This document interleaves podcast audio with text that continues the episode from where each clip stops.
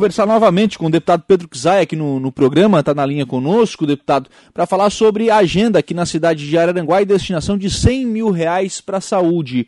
Quando é que esse dinheiro chega na conta da prefeitura, deputado? Boa tarde. Boa tarde, Lucas. Boa tarde a todos os nossos amigos ouvintes. Sim, fizemos uma boa reunião, o nosso vereador Jair, juntamente com o prefeito municipal, e eh, a gente empenhou esses 100 mil reais Acredito que agora, nas próximas duas semanas, no máximo três semanas, o prefeito vai estar com o recurso disponibilizado aí para utilizar na área da saúde, porque nesse período de pandemia a gente tem destinado aqui na região sul, no extremo sul, para saúde, para hospitais e para o município eh, de Araranguá.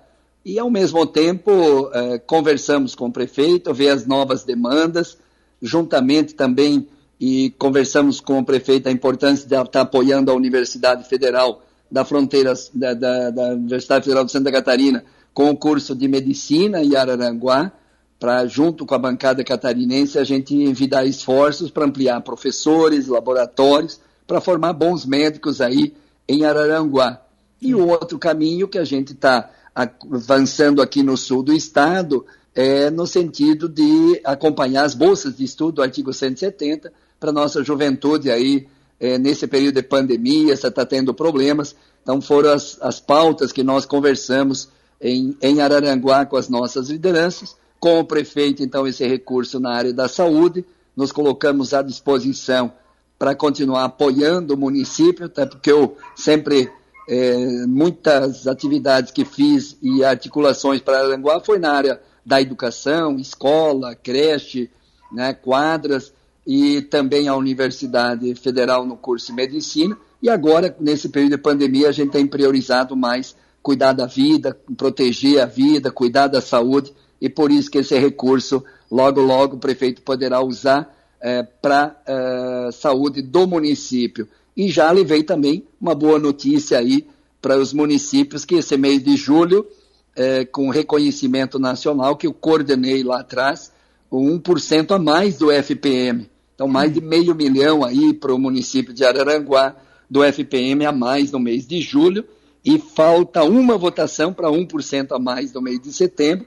E colocava para o prefeito também a regulamentação da lei do ISS, que é Imposto sobre Serviço, que vai dar 2 milhões e 850 mil reais a mais por ano para o município de Araranguá, de uma lei que participei durante 15 anos, que é tirar dos bancos, que os bancos não querem pagar imposto, para devolver para os municípios quando tu usa o cartão de crédito, débito, plano de saúde ou em arrendamento mercantil quando compra um veículo ou um caminhão. Então, estou bem contente, estou prestando contas de todo esse trabalho, além desses 100 mil reais que destinamos para a saúde de Araranguá. Essa questão do, do ISS, né, deputado, ela é uma questão é, que vai mudar a vida, a realidade da, das prefeituras, e, e, só que demora muito, né? Demora muito, porque há um interesse contrário muito grande, né?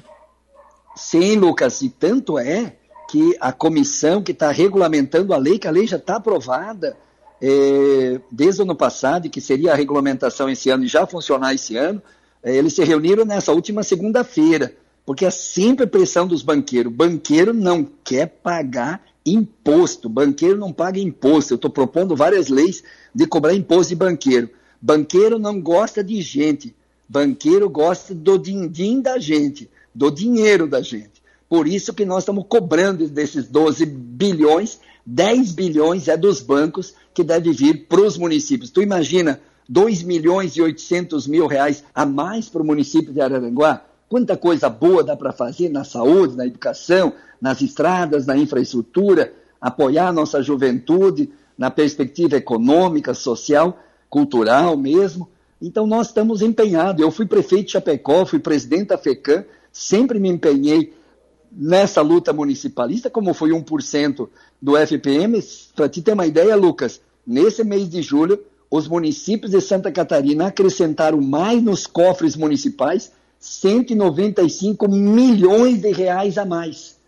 195 milhões de reais a mais. Então, Araranguá também foi contemplado como uma parte desses recursos. É por isso que eu estou contente de ter, de ter feito essa luta municipalista, Estou contente que fizemos a lei da Bolsa de Estudo e encontrei no gabinete, na entrada da recepção da prefeitura, a menina que faz universidade bolsista do artigo 170 da lei que fiz, então fiquei contente, ela nem sabia que eu tinha feito a lei, e a ser parte da saúde agora no período de pandemia, diante dessa tragédia humana, para não dizer genocídio humano patrocinado aqui no Brasil pela negligência ou pela responsabilidade de um governo que não enfrentou a pandemia de forma correta, argumentando a partir da ciência e não do charlatanismo de tratamento precoce, eh, a própria CPI mostra e demonstra isso, eh, precisa cuidar da vida e nós temos que nos proteger e proteger o outro usando máscara, álcool gel, nos, nos cuidando nesse momento ainda mesmo com a vacinação avança, diminui o número de mortos. Visitei agora há pouco também o hospital de Laguna, 80% da UTI está ocupado por Covid-19, e o que a médica diretora do hospital dizia é juventude, é mais novas, 40, 50 anos, 30 anos, que estão na UTI nesse momento da Covid-19, que tiveram ou não tiveram duas vacinas, só estamos com uma vacina, e muitos estão doentes antes de tomar a vacina, por isso que a vacina já, vacina já, é, que é o caminho que deveria já ter tido ano passado e podia ter evitado tantas mortes no país. Por isso que a gente priorizou a saúde para o povo de Araranguá. Deputado, o senhor tocou também a questão do, do, da Universidade Federal de Santa Catarina, né? Do, especialmente o curso de medicina, claro, foi um curso é, extremamente solicitado aqui pela, pela região, pelas entidades, enfim, por, por toda a sociedade viva aqui de Araranguá e, e da região. A gente está vendo a, a, construção de um, de um outro prédio né, da, da universidade. Claro, não está na, naquela velocidade, mas ele está acontecendo, enfim, está tá andando. É, imagino que a universidade esteja acompanhando isso. Vai precisar, num segundo momento, de, de aporte de recursos também para equipar esse prédio, porque o, a, o curso de medicina ele vem evoluindo, né? E claro, os alunos vão começar a precisar cada vez mais de laboratórios, vão começar a precisar cada vez mais de livros, enfim, de, desse investimento que vai ser necessário nesse curso. Sim, eu concordo contigo, Lucas, e por isso que nós estamos articulando nós vamos fazer a reunião com os reitores das universidades federais e com as reitoras e o reitor dos institutos federais, para que a bancada catarinense garanta no próximo ano emenda parlamentar de bancada, que daí são somas maiores, 10 milhões, 20 milhões, 30 milhões, para equipar os nossos campos, como de Araranguá, para o curso de medicina em laboratórios e os demais equipamentos para o campus, eh, professores, contratação, como de curitibanos, que nós já garantimos lá, eu destinei um milhão de reais para equipamentos, livros, até o oitavo período do curso de medicina, nós garantimos lá em Curitibanos, vai precisar depois para os próximos períodos. Então, nós queremos defender, e eu vou defender, e precisamos conversar com todos os deputados federais de Santa Catarina e aqui, inclusive, do sul de Santa Catarina, para que os deputados federais apoiem emendas de bancada que são impositivas, que são obrigatórias a serem cumpridas, para a Universidade Federal de Santa Catarina para equipar melhor e modernizar melhor o campus de Araranguá. Então eu vou fazer, vou priorizar e vou fazer esse esforço para que o ano que vem a Universidade Federal de Araranguá tenha mais recursos para equipar seus laboratórios, para equipar sua biblioteca, para novos equipamentos tecnológicos e contratação de professores para dar conta da demanda que está colocada eh, para o campus de Araranguá, que é tão importante, não só para Araranguá, mas para todo o extremo sul de Santa Catarina, que foi uma conquista da comunidade, e eu tenho muito orgulho de ter coordenado as, as audiências públicas como membro titular e proponente na Comissão de Educação da Câmara dos Deputados. Então, é, é, concordo contigo, Lucas, esse é um caminho muito importante, porque a melhor herança que a gente deixa para a nossa juventude aí é a escola, é a educação, é a universidade. Essa é a herança que nós, agentes públicos, também temos que defender, por isso que eu lutei tanto por três grandes bolsas que fiz como lei, além do artigo 170, o 171 e o PROIES, que a Unesc é beneficiária na nossa querida Universidade Comunitária de Criciúma, da região, e tem campos também em Araranguá da própria Unesc. Sim. Agora, deputado, essa questão da, do artigo 170 e 171, é, no Estado, né, vem sendo um debate bastante intenso do ponto de vista de, de fazer cumprir aquilo que foi colocado na, na lei orgânica estadual, porque não, não vinha sendo cumprido. Né, e aí é preciso fazer esse reconhecimento ao governador é, Carlos Moisés, que se não cumprir na, cumprindo na integralidade ainda, mas tem pelo menos feito um movimento para aproximar, né? Olha, Lucas, e tu dá boa notícia de dezembro para cá, dezembro do ano passado, dezembro de 2020, fechou 5% previstos para o ensino superior para o artigo 170. Em 2021 ele está cumprindo é, com 238 milhões de reais para o artigo 170 para as bolsas de estudo. Então, eu, como professor e pró-reitor de pesquisa, extensão e pós-graduação, que eu renunciei para ser deputado e fazer a lei do artigo 170 lá atrás, vendo 465 mil jovens com essa bolsa e agora está sendo integralmente destinada às bolsas de estudo, e todos os jovens que estão nos ouvindo, as famílias que têm alunos em ensino médio, filhos no ensino médio, sonham, acreditam e vão para a universidade. Vai ter bolsa de estudo. E nós vamos continuar lutando para que o governo do Estado mantenha os 5% destinado para a educação superior para a bolsa do, do artigo 170.